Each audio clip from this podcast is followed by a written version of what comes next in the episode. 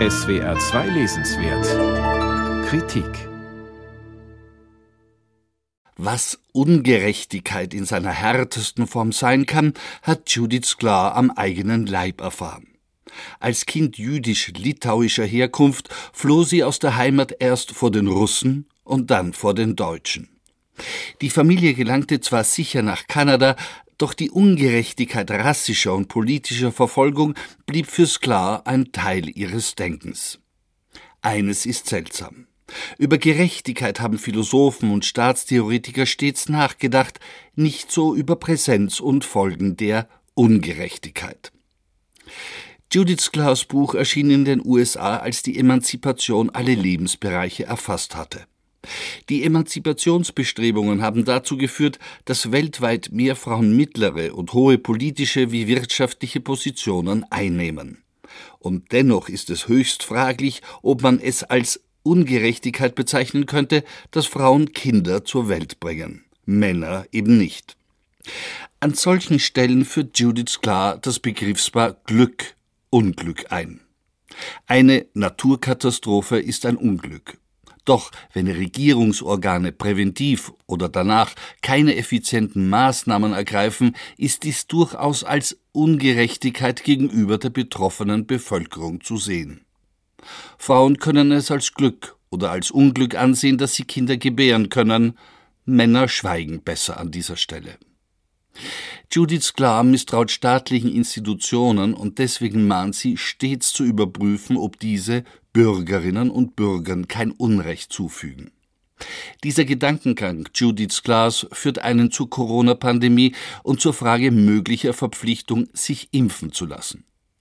Die Argumente der Impfgegner laufen meist darauf hinaus, dass der Staat oder auch medizinische Institutionen zu Unrecht dem Einzelnen diktieren, Impfungen am eigenen Leib durchführen zu lassen.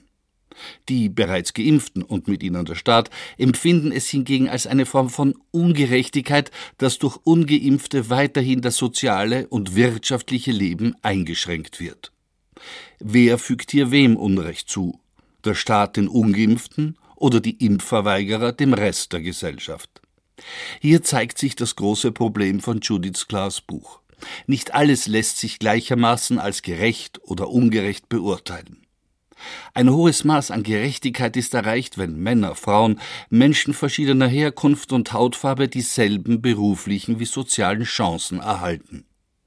Aber wer es als ungerecht empfindet, dass ein anderer Lottomillionär geworden ist, dem ist in unserer Gesellschaft nicht zu helfen. Denn eine Welt, in der Lottospiele verboten sind, ist deswegen noch lange nicht eine gerechtere. Die Gefahr besteht also, dass man ein angeblich persönlich empfundenes Unrecht zur Rechtfertigung nimmt, um wütend um sich zu schlagen und demokratische Institutionen und ihre Vertreter als unfähig abzukatzeln.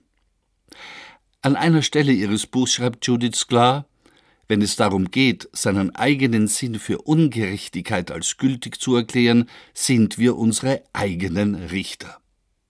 Das sollten wir eben nicht sein.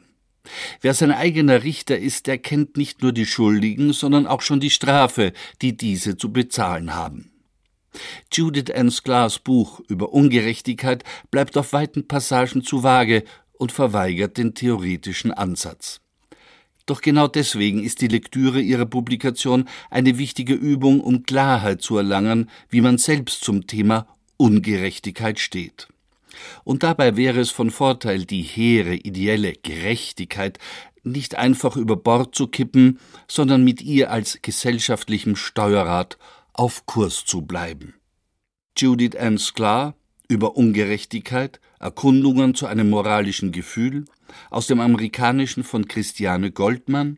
Das Buch ist bei Mattes und Seitz Berlin erschienen. Es hat 228 Seiten und kostet 25 Euro.